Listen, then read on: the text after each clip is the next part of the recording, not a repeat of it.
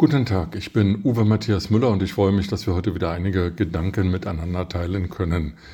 Am Wochenende gab es in der Welt einen Kommentar, der vom dysfunktionalen Staat Deutschland sprach. Es ging hier so viel schief, dass die Bürger sich einfach nur noch sprachlos abwendeten, was man auch in der Wahlbeteiligung sehen könne. Gestern fand hier im Landkreis, in dem ich wohne, eine Landratswahl statt. Es kam zu einer Stichwahl, weil im ersten Wahlgang keiner der Kandidaten die absolute Mehrheit gewann.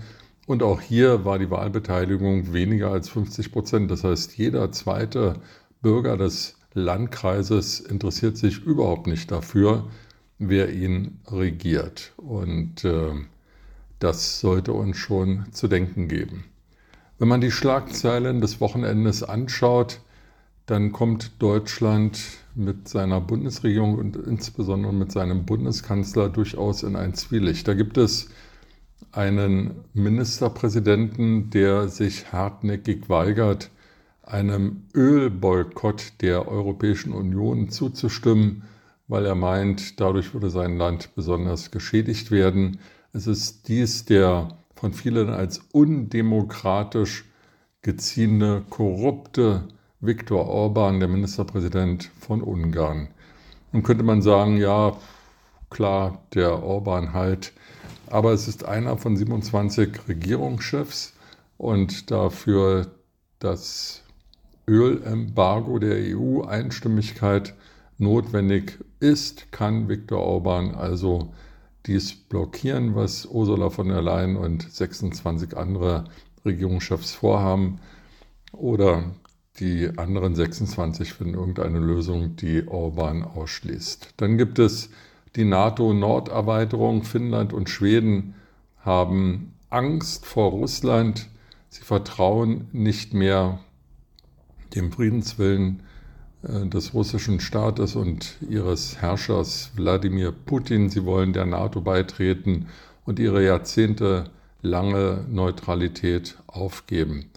Hier ist es der türkische Staatspräsident Erdogan, der den NATO-Beitritt von Finnland und Schweden verhindert, denn auch die NATO-Länder müssen einstimmig der Aufnahme eines neuen Mitgliedes zustimmen. Und Erdogan meint, dass Schweden und Finnland zu liberal seien ähm, und äh, sich gegen die türkische Innenpolitik stellten. Und deswegen dürften sie nicht Mitglied der NATO sein. Dass gerade ein autokratischer Herrscher wie Erdogan äh, von der Freiheit, von dem freiheitlichen System eines Staates spricht, äh, entbehrt schon nicht einer gewissen Komik. Aber wie auch immer, wenn das so bleibt, wenn NATO und Erdogan sich nicht einigen, dann werden Schweden und Finnland ohne NATO-Schutz bleiben und damit die Tür für etwaige Expansionspläne äh, Russlands ähm, im Norden Europas offen bleiben. Und dann gibt es den deutschen Bundeskanzler Olaf Scholz. Er weigert sich hartnäckig, zu sagen, dass die Ukraine äh, den Krieg, den Russland vom Zaun gebrochen hat, gewinnen muss. Er spricht davon, dass es einer diplomatischen Lösung bedarf und dass man nie irgendwelche ähm, Aggressionsgewinne Russlands anerkennen würde, weigert sich aber hartnäckig, der Ukraine die Mittel zur Verfügung zu stellen, die dieser Staat braucht, um sich gegen den russischen Aggressor zu erwehren. Stattdessen werden Behauptungen aufgestellt von Waffenlieferungen, die aber gar nicht stattgefunden haben. Und dann kommt die Staatssekretärin im Bundesverteidigungsministerium, Frau Möller, um die Ecke und sagt, ja, das sei alles mit der NATO so besprochen und in der NATO abgestimmt. Nur das Fatale, die NATO weiß davon nichts. Hier braut sich etwas zusammen, was man durchaus als Lüge bezeichnen kann, durchaus als irre Führung und Täuschung der Öffentlichkeit und des Bundestages bezeichnen kann. Denn die Behauptung von Frau Möller, äh, dem Bundesverteidigungsausschuss im Deutschen Bundestag, sei dies alles bekannt, widersprechen selbst äh, Koalitionsabgeordnete von Grünen und FDP. Sie sagen, dass es im, Bundes, im, im Bundestagsverteidigungsausschuss solche Aussagen der Verteidigungsministerin oder des Bundeskanzlers nicht gegeben habe. Sie wüssten davon nichts. Irgendeiner sagt hier nicht die Wahrheit.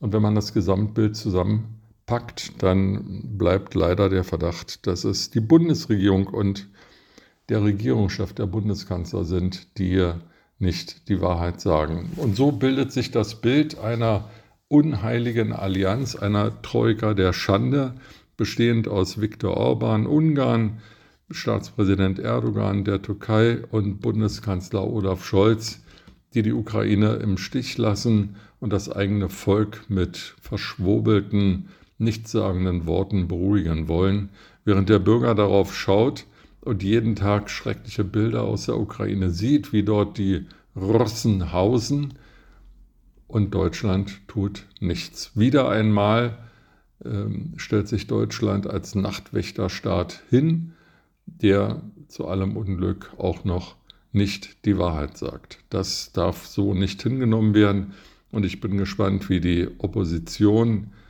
ähm, auf ähm, diese Fehlleistung der deutschen Bundesregierung und ihres Bundeskanzlers Olaf Scholz reagiert. Mit diesen Gedanken in den Tag wünsche ich Ihnen eine gute Zeit und freue mich, wenn wir uns bald wieder hören.